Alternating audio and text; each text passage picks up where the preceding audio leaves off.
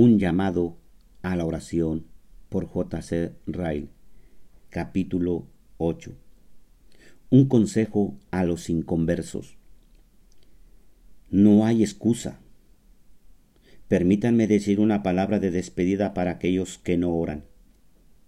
No me atrevo a suponer que todos los que leen estas páginas son personas que oran. Si eres una persona sin oración, permíteme que te hable hoy en el nombre de Dios. Lector sin oración, solo puedo advertirte, pero lo advierto con la mayor solemnidad. Te advierto que estás en una posición de peligro terrible. Si mueres en tu estado actual, eres un alma perdida, solo te levantarás otra vez para ser eternamente miserable. Te advierto que entre todos los cristianos profesantes, tú estás totalmente sin excusa. No hay ni una sola buena razón que puedas mostrar para vivir sin oración. Es inútil decir que no sabes cómo orar. La oración es el acto más simple en todas las religiones es simplemente hablarle a Dios. No se necesita aprendizaje, ni sabiduría, ni conocimientos de libros para empezar. Solo se necesita el corazón y la voluntad. El bebé más débil puede llorar cuando tiene hambre.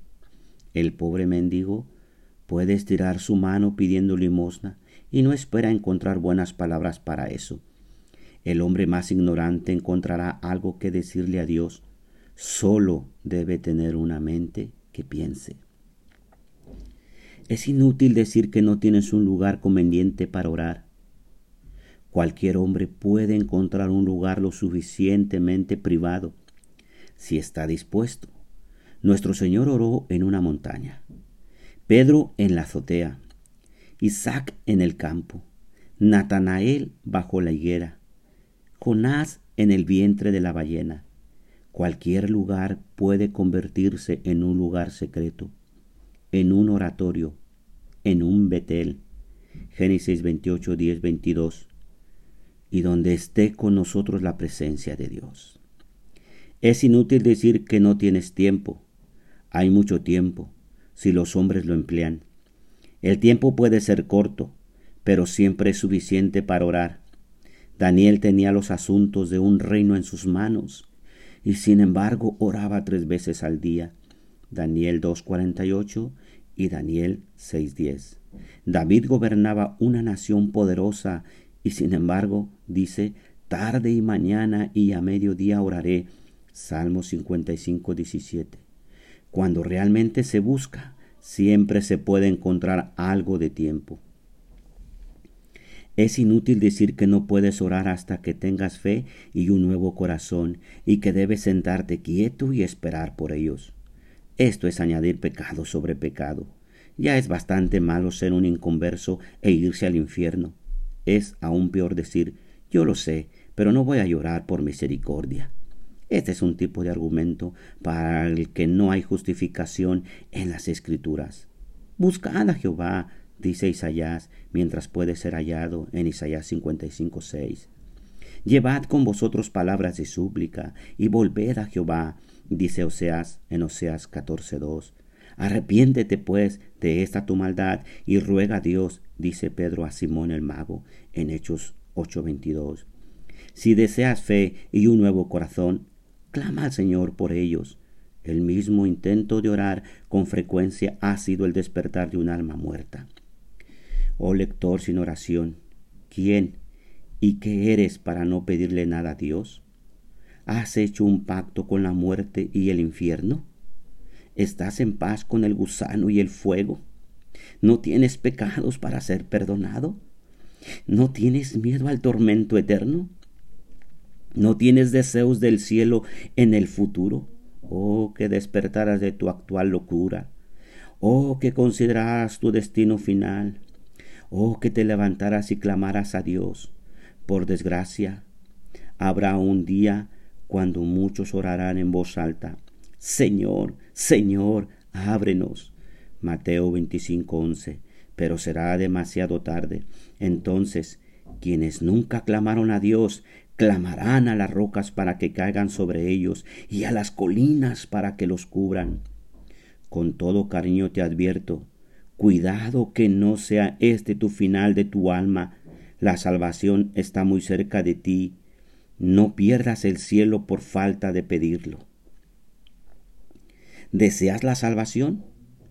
Déjame hablar a aquellos que tienen verdaderos deseos de salvación, pero no saben qué pasos dar o por dónde empezar.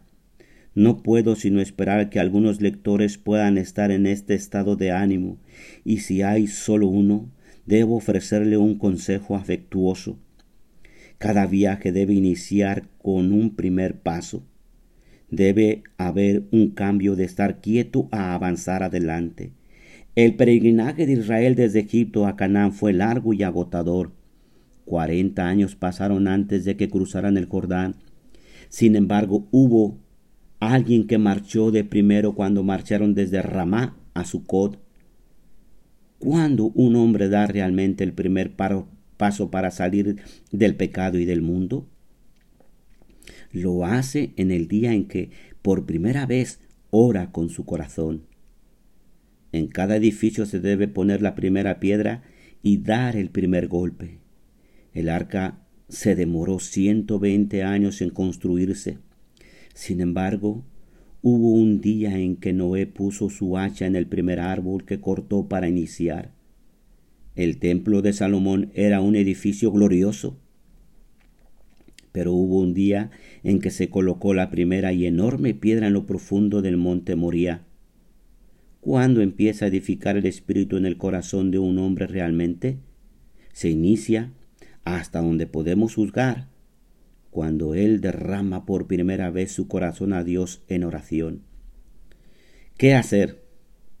Si deseas la salvación y quieres saber qué hacer, te aconsejo que vayas este mismo día al Señor Jesucristo, en el primer lugar privado que puedas encontrar, y que le ruegues ferviente y sinceramente por la salvación de tu alma. Dile que tú has oído que Él recibe a los pecadores y que ha dicho, al que a mí viene, no le echo fuera. Juan 6:37. Dile que eres un pobre y vil pecador y que vienes a Él por la fe de su propia invitación Dile que te pones completa y enteramente en sus manos, que te sientes vil, impotente y sin esperanza en ti mismo y que, excepto que Él te salve, no tienes ninguna esperanza para ser salvo en absoluto. Ruega a Dios, ruega a Dios que te libre de la culpa, el poder y las consecuencias del pecado. Suplícale que te perdone y te lave en su propia sangre. Ruégale que te dé un corazón nuevo y plante el Espíritu Santo en tu alma. Ruega que te dé la gracia y la fe y la voluntad y el poder para ser un discípulo y siervo desde este día y para siempre. Oh lector, ve hoy mismo y dile estas cosas al Señor Jesucristo. Si eres sincero, acércate tu alma. Dile a tu manera y con tus propias palabras. Si un médico viene a verte cuando estás enfermo, puedes decirle dónde has sentido dolor. Si tu alma se siente enferma, seguramente puedes encontrar algo que decirle a Cristo. No dudes. No dudes de su voluntad para salvarte porque eres un pecador. Si el oficio de Cristo es salvar a los pecadores, él mismo dice, no he venido a llamar a justos, sino a pecadores al arrepentimiento. No esperes por qué te sientes indigno. No esperes nada. No esperes a nadie. Esa espera viene del diablo. Así como eres, ve a Cristo. Cuando peor estés, más necesidad tienes de recurrir a Él. Si permaneces alejado, tú mismo nunca podrás enderezar tu vida. No temas porque tu oración sea tartamuda, tus palabras débiles y tu lenguaje pobre. Jesús te puede entender Así como una madre entiende los primeros balbuceos de su bebé, así también nuestro bendito Salvador comprende a los pecadores. Él puede leer un suspiro y ver un significado en un gemido. No te desesperes porque no recibes una respuesta de inmediato. Mientras que estás hablando, Jesús te está escuchando. Si se demora la respuesta, es solo por razones sabias y para probar si eres sincero. La respuesta seguramente vendrá. Aunque tardare, espérala, seguramente vendrá. Ojo lector, si tienes el deseo de ser salvo, recuerda los consejos que te he dado en este día. Teniéndolos en cuenta, actúa honesta y sinceramente y serás salvo. Oremos a Dios. Padre glorioso, cuán profundas son tus palabras y con cuánto amor hemos recibido este audiolibro. Nos haces una exhortación a buscarte, Dios, como los que ya te conocemos, como los que ya tu Santo Espíritu está en nuestro corazón, como los que no, como los inconversos. Dios, que este libro toque a los que no te conocen y se conviertan a ti y busquen tu rostro y clamen por misericordia, como aquel ciego Bartimeo que gritaba, Jesús, hijo de David, ten misericordia de mí. Y Jesús se detuvo y le preguntó, ¿qué quieres? Maestro, que recobre la vista. Oh, amigo que me escuchas, Clama al Señor. Clama. Mientras haya vida, hay esperanza. Clámale ahora. No tardes. No tardes. Está en juego tu vida. Clama. Pídele a Dios perdón. Pídele a Dios perdón. Arrepiéntete de tus pecados. Y el Señor vendrá a ti. Te perdonará. Te consolará. Y entonces tendrá su espíritu porque su palabra nos dice que a todos los que le recibieron les dio el poder de ser llamados hijos de Él. Dios, gracias te doy por este libro, en el nombre de Jesucristo. Amén.